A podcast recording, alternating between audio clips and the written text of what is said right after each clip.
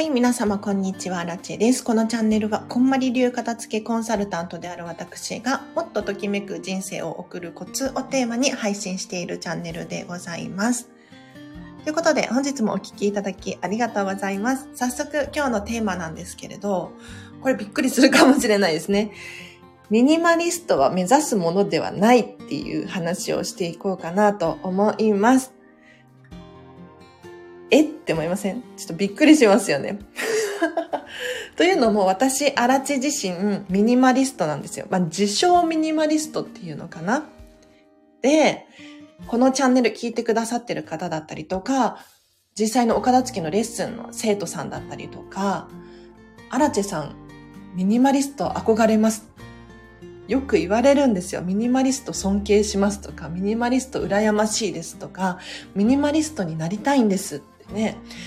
ここ最近なのかな、こう、ミニマリストっていう、このワードが話題になっていて、結構、ブーム的な、ブームまでいかないんだけれど、そのミニマリストが心地よいよなんていうふうに言われ始めているじゃないですか。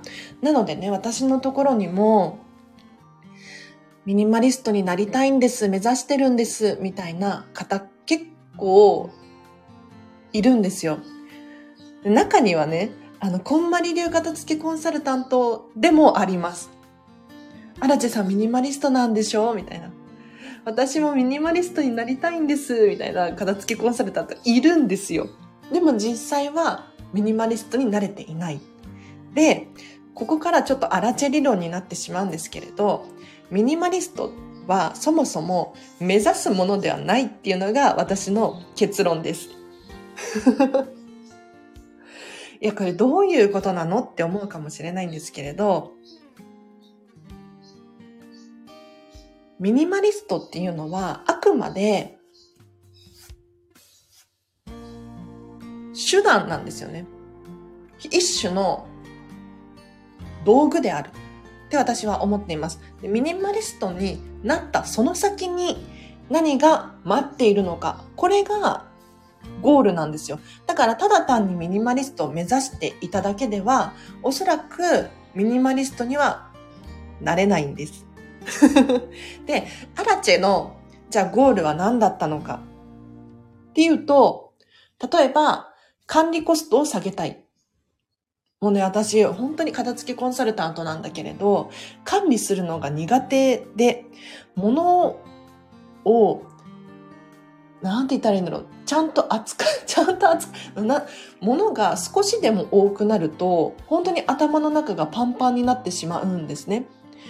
で、それが嫌なので、物を減らしていったんです。そうすると何が起こったかっていうと、物を減らすと管理できるようになれたんですよ。なんかついついこう出しっぱなしにしちゃうとか、放り込んでおけばいいやとか。なんかね、一個一個に愛情を注げていない自分がいたんですよね、物に対して。でそれが嫌だったんですよ。で、どうしたかっていうと、管理コストを下げる。例えば、靴もそうなんですけれど、クリ、クリーニングじゃないか。えっ、と、靴屋さんに持っていかないとお手入れができないような靴あるじゃないですか。お洋服もそうですよね。こういったものを手放す。そうするとお金も時間も余裕が生まれるんですよ。で、さらに、お料理とかもそうかな。なるべく最近は作らないって決めてるんですよ。そうすると何が起こるかっていうと、調味料も少なくて済むし、冷蔵庫の中身、管理が簡単になります。なんかね、たくさんたくさんを覚えておくのが本当にできなくって、じゃあ冷蔵庫に何と何と何があるから、あれを作ろうって思うじゃないですか、普通。でも私できないんですよね。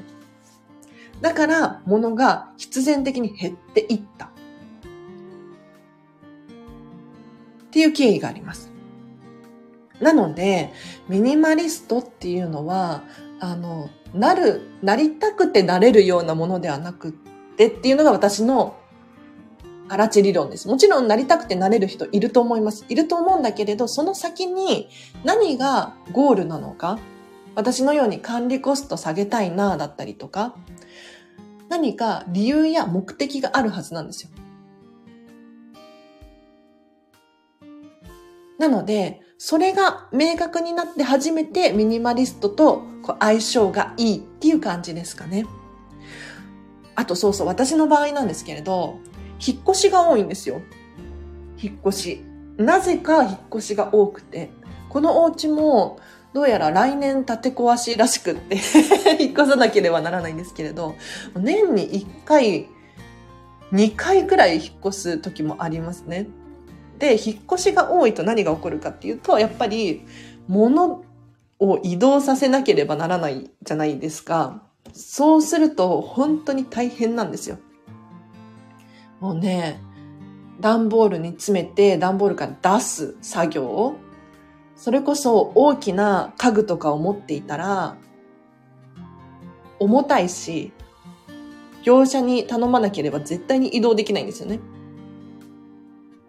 っていうのを考えると、やっぱり、物が少なければ少ないほど移動はしやすいですよね。で、もうここ最近は布団も手放しちゃって、ヨガマットですよ。ヨガマットだったら、なんか、袋に、専用のね、袋に入れて、電車で移動できるんですよ。なので、引っ越しが楽になりました。だから、どうやって、なんかミニマリストになりたいんですっていう人、本当に多くて、もうミニマリスト尊敬してますとかね、私も言われることがあるんですけれど、あの、疑問に思うのは、ミニマリストになってどうしたいのか、何がしたいのか、ここですよね。はい。皆様、いかがですか？あ、聞いてらっしゃる方いる。ありがとうございます、こんな。私としては珍しい10時くらいのライブ配信なんですけれど。ライブ配信いいですよね。熱量が届く気がしていて。でも私言ってもね、多分ミニマリスト界隈では物は多い方だと思います。そうですね。まあ、具体的に物の数で言うと、なんだろうな。お洋服は30から35着くらいをうろうろしている感じですね。で、今、ペン、ペン持ってなくて鉛筆1本で生きています。いや、ボールペンなくても大丈夫ですね。うん。な、何かあったら借りればいいや、みたいな、そういう感じです。鉛筆です。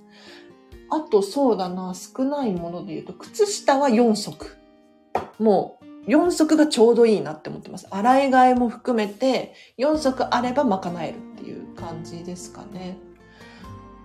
あと、そうだな。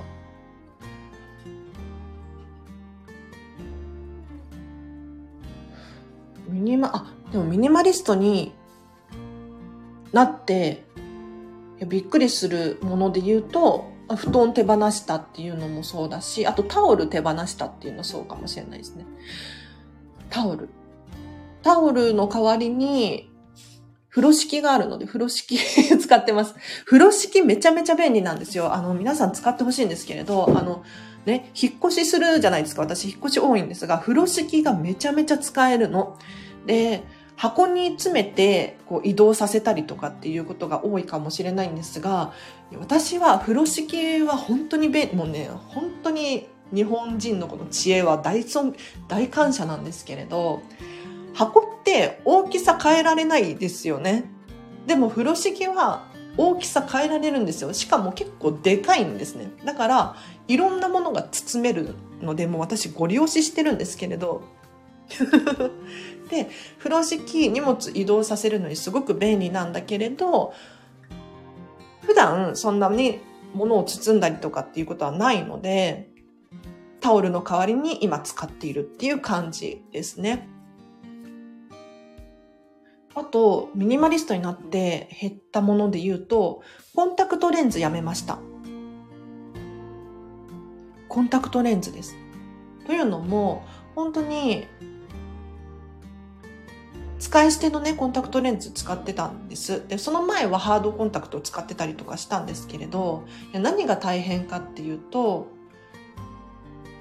ハードを使ってた時は、こう、洗うの、洗うコストあるじゃないですか。洗う時間と、あとは、保存液か。保存液だったりとかを買ってくる手間。それから、ストックを置いておくスペース。使い捨てのコンタクトを使ってた時も、そうですね。あ、そろそろ買わなきゃいけないなってネットで注文するんだけれど、なんかどれにしようかなって選んでる時間も本当に無駄って思っちゃったんですよ、私の中では。で、さらに言うと、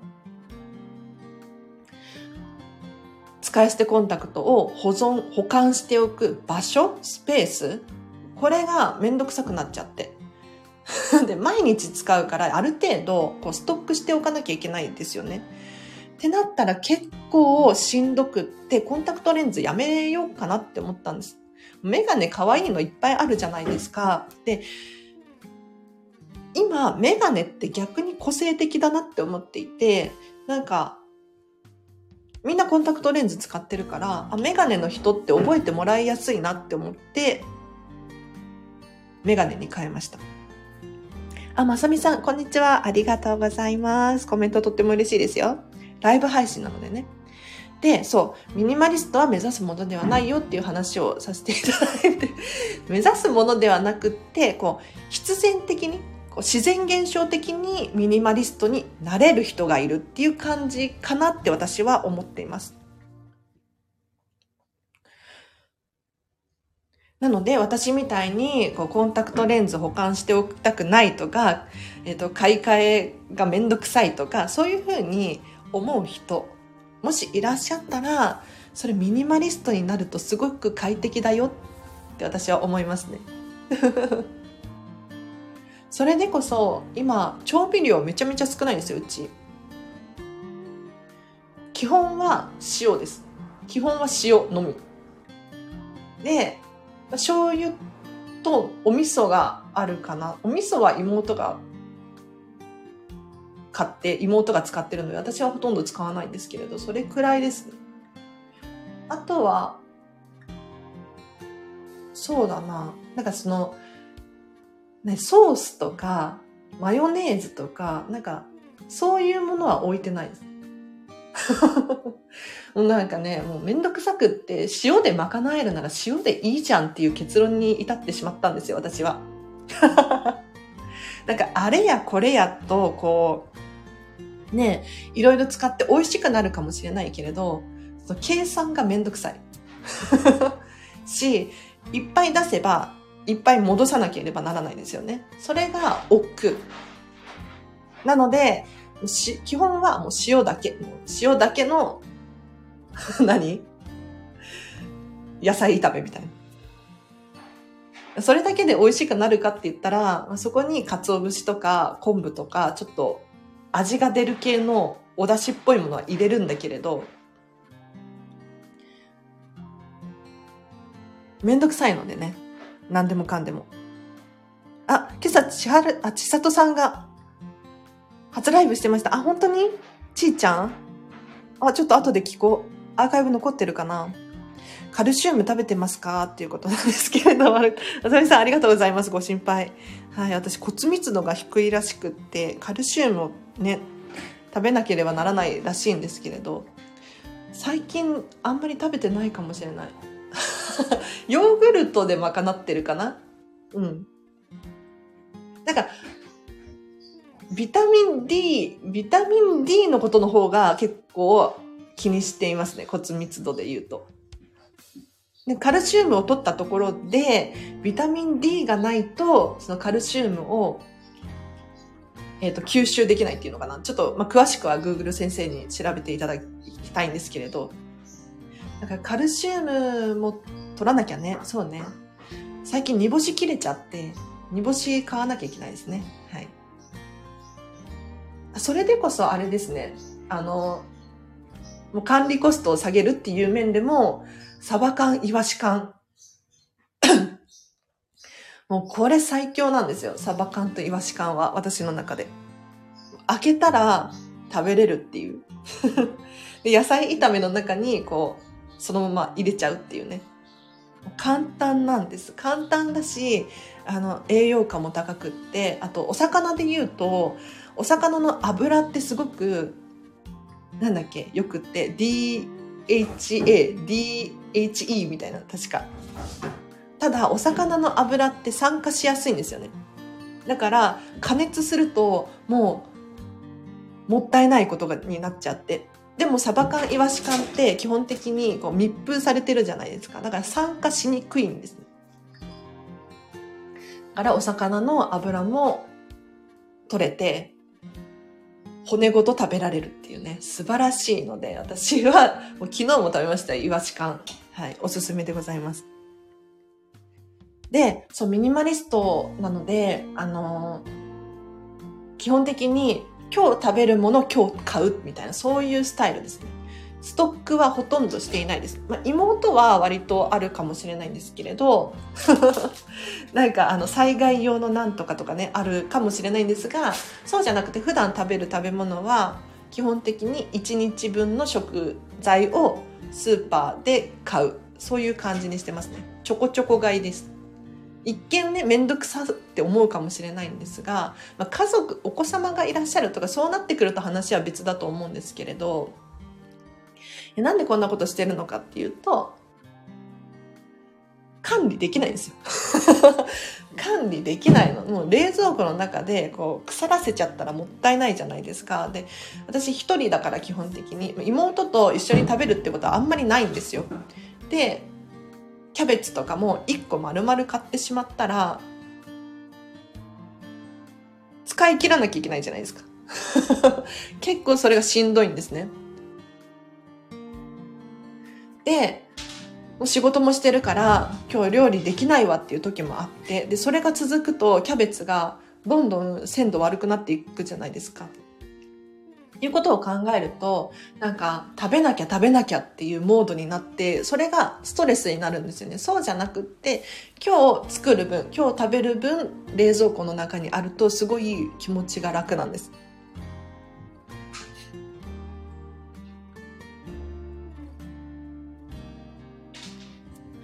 で、あと、そう、災害っていう話も出たんだけれど、私、基本的にあんまり用意していなくって。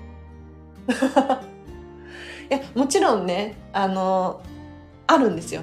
お水とか、あと、なんだ、なんか、トイ、トイレとか、あるんです。ある程度はあるんだけど、食品に関しては私は用意してないくて、妹の分はあるんですけれど、私の分はなくって、いや、なんでないのかって言ったら、あのそんなに食べなくても生きていけるでしょ理論がなんか私の中にあって 多分1週間くらい食べなくてもあの自分の脂肪で生きていけ水は大事ですよ水は必要なんだけれど多分いけるなとかって私3日くらい断食したことがあるんですけど3日は全然いけましたね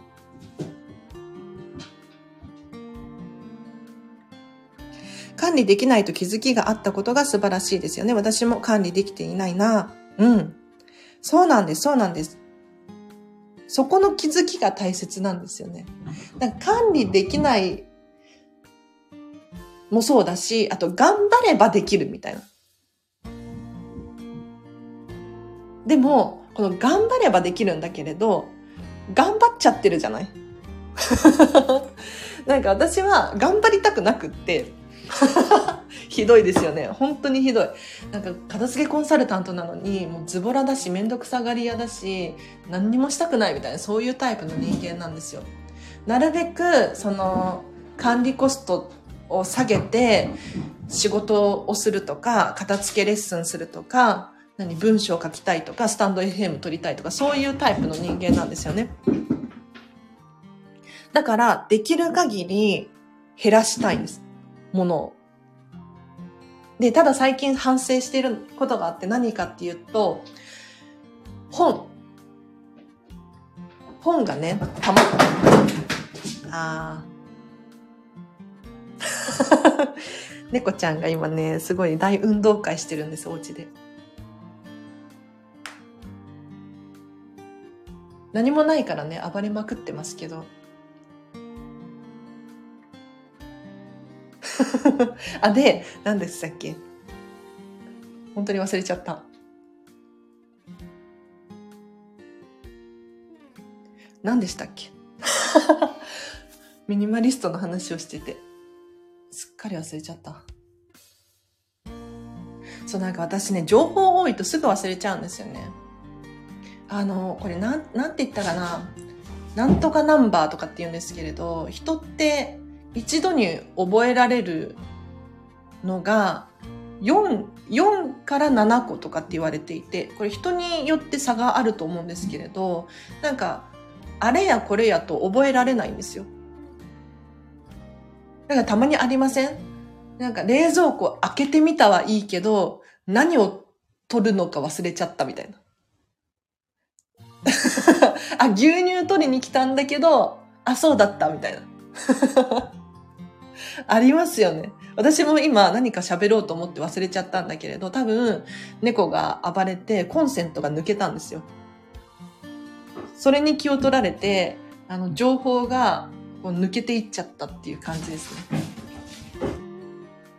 あ、本の話だ。なさみさんありがとうございます。本。本がね、そう、今大反省してるんですけれど、何かっていうと、あの、たまりにたまってしまって、で、何が溜まってるかって言ったら、手放す本が溜まってる状態なんです。で、フリマアプリで売ってるんですよ。でも、もう数ヶ月売れてない本があるのね。でも、なんか、放置していた。これを今大反省して、もう期限を決めて、じゃあもう私6月までって決めます。6月までに売れなければ、ブックオフに持っていく宣言ですね。はい。もうね、なんて言ったらいいの？売れてない本が、やっぱり保管しておくスペースを奪ってるんですよ。で、皆さんにお伝えしたいのが、そう、場所、スペース、お家の場所とスペース、同じですね。日本語と英語で言っただけなんですけど。で、お金なんですよ。お金なの。スペースイコールお金だと思ってください。はい。いや、なんでかって言ったら、実際問題、こう、家賃払っていたら、家賃をその面積で割ってください。お金ですよね。完全に。で、これビジネスだったら大問題で、例えば、保管しておく倉庫を持っているっていう会社があるとするじゃないですか。でその倉庫に払っているお金。で、それがもし無駄なものに払っているのであったら、本当にもったいない話なんですよ。で、これが積もり積もって、どんどん家計を、家計というか、まあ、仕事でも帳簿っていうのかな？を圧迫している。はい。なので、もし不要なものに囲まれて過ごしているのであれば、もしかしたらそれらを手放して、一回り小さいサイズのお家に引っ越すことが可能かもしれないですよね。って考えたら、本当にお金が溶けていっているっていうふうに思っていただくといいと思います。これちょっとミニマリスト的考えかもしれないですね。もちろん、あの、広いお家に、だだっ広いお家に住みたいんだっていう人は当てはまらないんですけれど、あの、スペースはお金であると。で、さらに、そのスペースに物がたくさん詰め込まれていたら、情報もどんどん増えています。はい。例えば、本棚にたくさん本が入っていったら、それはもう情報ですよね。で本棚を、本棚がこう目に映るたびに、例えば、これ読まなきゃいけないなとか、これ読み返したいなとか、もしくは漫画とかが目に入ったら、あ、ちょっと読もうかなとか 思うじゃないですか。でも、これらが少なければ少ないほど情報っていうのが少ないので思考の邪魔をされないんですよね。だから、読まなきゃ。あ、この本はもういらないから捨てよう。こ、これらの、なんて言ったらいいんだろう、思考がどんどんどんどん頭の中をごちゃごちゃにさせてる原因かもしれないんです。だから、物を手放すことによって、スペースも生まれて、もうスペースはお金だから、お金も余裕、ゆとりができる。で、さらに情報が減ることによって、頭とか心の中の余白が生まれて、すごく生きやすくなります。はい。ただ、ただね、あの、今日伝えたいのは、ミニマリストは目指すものではないっていう話なんですけれど、これは何かっていうと、あの、ミニマリストになれる人、な、な、なれる、べくしてなれる人っていうのがいると思っていて、どういうことかっていうと、私は、アラチェの場合で言うと、管理するのができない。とか、情報が思考の邪魔をするとか、そういうふうに思う人がいるとしたら、ものを減らすことによって、これらの問題が解消されます。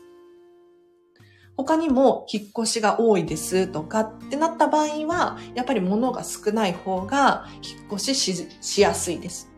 なので、ミニマリストっていうのはあくまでこう概念であって、一種の方法なので、ゴールではないっていう感じですね。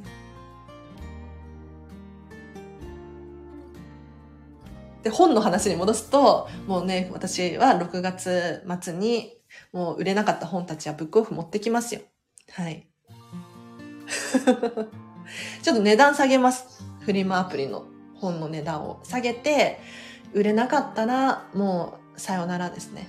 なんか、いつまでもあのスペースを不要なものに与えておくのはもったいない。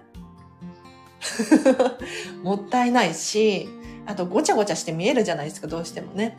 あと、私が管理できない、要するに愛情を込めてあげられないものがお家の中にあるっていうのが、ちょっと私の中で違和感ですね。こんなにこんばり流こんばり流で、ときめきとかって言ってるにもかかわらず、ときめいていない手放すべきものがずっと数ヶ月家にあったっていうのをちょっと私大反省しました。というのもね、今日ね、朝から、なんかミニマリストの本の概要 YouTube みたいな、本の要約 YouTube みたいなのを見ていて そう、私ミニマリストって言ってるけど、いらないものあるわ、とかって思って、ちょっと大反省しました。手放します。あ、えつこさんおはようございます。なんかお久しぶりですね。ライブ配信がね、まあなんか不定期開催なのであれなんですけど、でもね、一応できる時にはやるって決めてライブ配信してるんですよ。なんか、ここでの出会いすごく良くって、なんて言ったらいいのかな。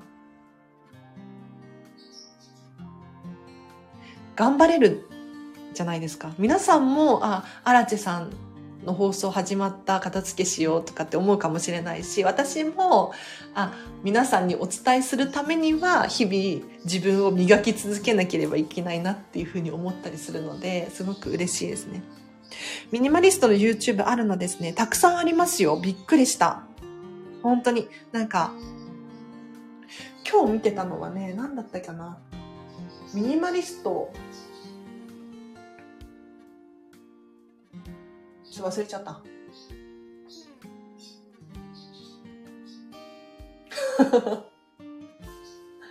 ちょっと今調べる。履歴見れば見れるよね。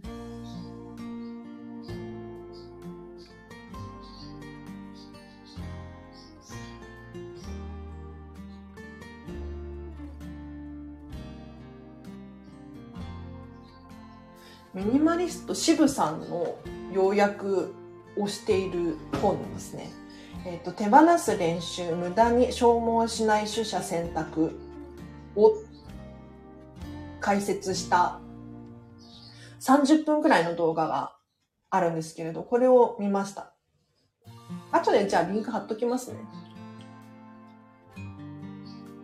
これを見て私は、あ、ちょっと、もうちょっと手放そうって思いました。なんか、あの、ここにはね、さっさと捨てろみたいに言われて、で、あのどういうことかっていうと、例えば、フリマアプリで売ればお金になるじゃないですか。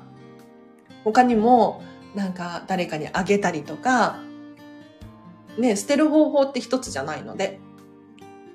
でも、とにかく捨てろっていうふうになんか言ってて いやどういうことなのかっていうと、やっぱりこう、フリマアプリで売るってなっても、売れるまでの時間がかかりますよね。で、さらに、手間もかかる。で、他にも、やっぱり思考の邪魔されちゃうんですよ。えっ、ー、と、売れるまでの間、家に存在し続けるんですよね。そのものが。で、そのものが存在し続けてる限り、あ、売らなきゃいけないとか、あ、片付けなきゃいけないとか、目に入るたびにいろんな情報がこう頭の中で、もやもやもやもやと居座り続けるんですよ。そうじゃなくって、とっとともう捨てちゃえばいいんだ。私はそれはちょっとあんまり賛成できないんだけれど、もうとっととお家からなくなってしまえば、とにかく頭の中すっきりするし、お部屋が片付くっていう現象が早く近づきますよね。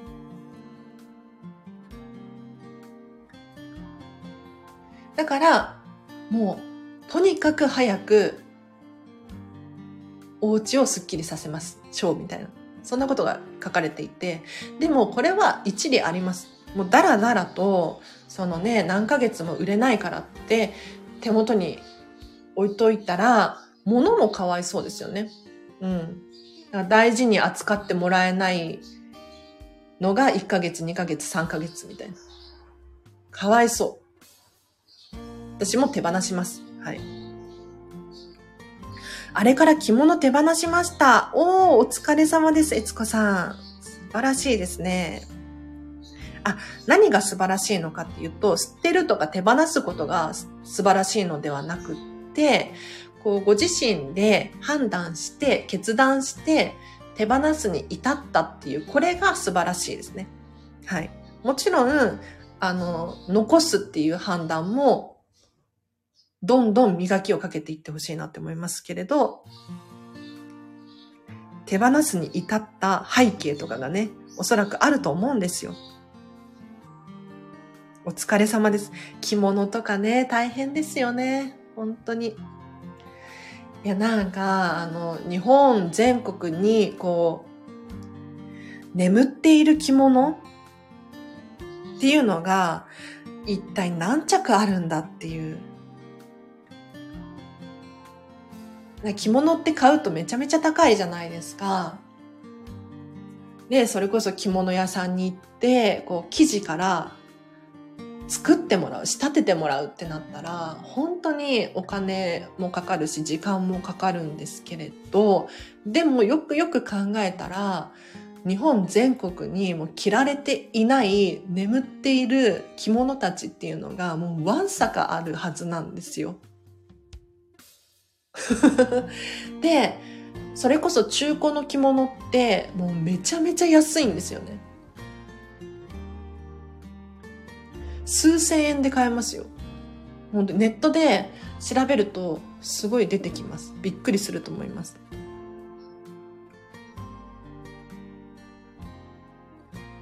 ちょうど着物を買おうと思ってた友人に20着くらい。お、20着か。それはすごい決断でしたね。はい。タイミングが良かったです。素晴らしい。そうそうそう。あの、そういうのすごく素敵です。あの、お片付けって聞くと捨てなきゃって思うかもしれないんですけれど、そうではなくって、その物に本当に役割を与えてあげてほしいなって私は思っていて、最近、あの、こんまりコンサルタントの後輩がね、言ってた、この言葉すごい気に入ってて、使っていいよって言ってたから使わせていただくんですけれど、物に、あの、無職。無職の子たちがいるんですよ。住所不定無職のものがいらっしゃいません？いや、この言葉いいですよね。めっちゃ気に入っちゃったんですよ。そう。住所不定無職の者たちがいるんだけれど、かわいそうじゃないですか、そんなのね。だったらもう本当に物に、その、住所あげたいし、仕事も役割も与えてあげたい。ので、もし万が一今ね、私が、じゃ例えば今使ってない本が、読んでない本、売ろうと思ってる本があるけど、あの子たちは あの、日本全国探せば、欲しがってる人いると思うんですよ。そこをマッチングさせてあげないと、本当にかわいそうですよね。でも、物に感情があるかって言ったらわからないけれど、はい。だから、この悦子さんがね、着物を友人に、これ素敵すぎる。よかった。でも、片付けしてると、本当にこういう現象ちょこちょこ起こるんですよ。不思議なことに。なんかアンテナが立つって私は思ってるんですけど、例えばお友達に、えっと、着物がね、とかって話をするじゃないですか。そしたら、そこから生まれる何かがありますよね。で、私も結構、そうですね、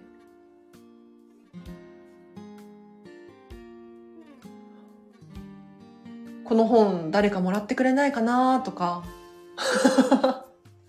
そう、そういう話をしてると、やっぱり、それだったら欲しい欲しいみたいな人もいるので、特に片付けの本ね。私片付けの本いっぱい持ってるんですけど、なんて言ったらいいんだろう。私以上に必要としてる人いるじゃないですか。もうそういう人がいたらもうあげちゃうんですよ。でそういうのもやっぱりアンテナ立ってないとマッチングできないので、会話をするアウトプットするとかはすごい大事にしてますね。はい。昨日の配信まだ聞いていないので楽しみに聞きますね。あ、ありがとうございます。昨日は何話したっけ？忘れちゃった。あれ音の話？音じゃないか。昨日何話したっけ？夜中にね、撮ったんですよ。そう。外で。ぜひ聞いてください。何話したか忘れたけど。昨日、着物屋さんに行って今度買おうと思ってたと言われてびっくり。どんどん上げてタンスが空になりました。よかったです。素晴らしいですね。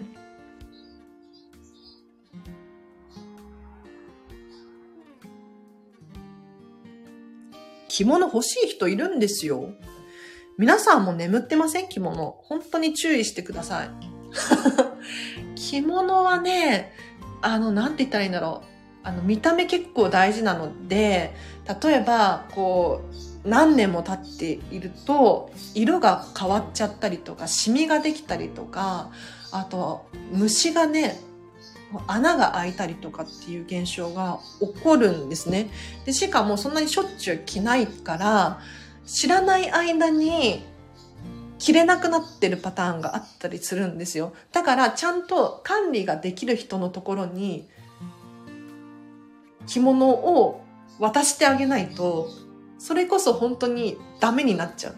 で、なんか何十万もするようなお着物だった場合、本当にもったいないですよね。で、もちろん、その着物のリメイクとかもあるので、生地としてね、何か小物に作り変えるなんていうのも、すごくいい方法だとは思うんですけれど、ちゃんと管理ができるそ、そういうリメイクができるみたいな人のところに、着物ちゃんがいてほしいんですよ。欲しい人絶対いますから。なんか友達界隈に言った方がいいですよ。着物欲しい人いないかなって。それが巡り巡って、あの、友達の友達とか、親戚の子供とかわかんないけど。言った方がいいです。なんか、これ、いる人いないかなみたいな。ただ、期限は決めた方がいいですね。いつ、いつまでに手放す。そうしないと、あの、お部屋はいつまでもすっきりしないです。はい。では、ちょっとそろそろ今日は終わりにしようかな。あ、着物屋さんに点検してもらってました。いいですね。素晴らしいです。ほんとそうですよね。着物はね、まあ、浴衣とか、なんかカジュアルに着れるようなやつだったら、まあいいのかもしれないけれど、本当にね、立派なやつとかだと、ちょっとね、丁寧に着なきゃいけないですもんね。あ、ライブ嬉しかったです。まさみさん、こちらこそ聞いてくださってありがとうございます。なんかこの時間に、このタイミングで聞ける、出会える、みたいな人、いいですよね。本当に私もいつも感謝しています。ありがとうございます。はい。では、今日、あ、じゃあちょっと今日は、ミニマリストは目指すものではなくて、必然的になる現象であると。はい。目標にしちゃダメです。ミニマリスト目標ではなくて、ミニマリストになって、どんな生活が送りたいのかが大事ですっていうお話でした。では皆様今日もお聞きいただきありがとうございます。皆様今日のもう後半もハピネスな一日を過ごしましょう。あらちでした。バイバイ。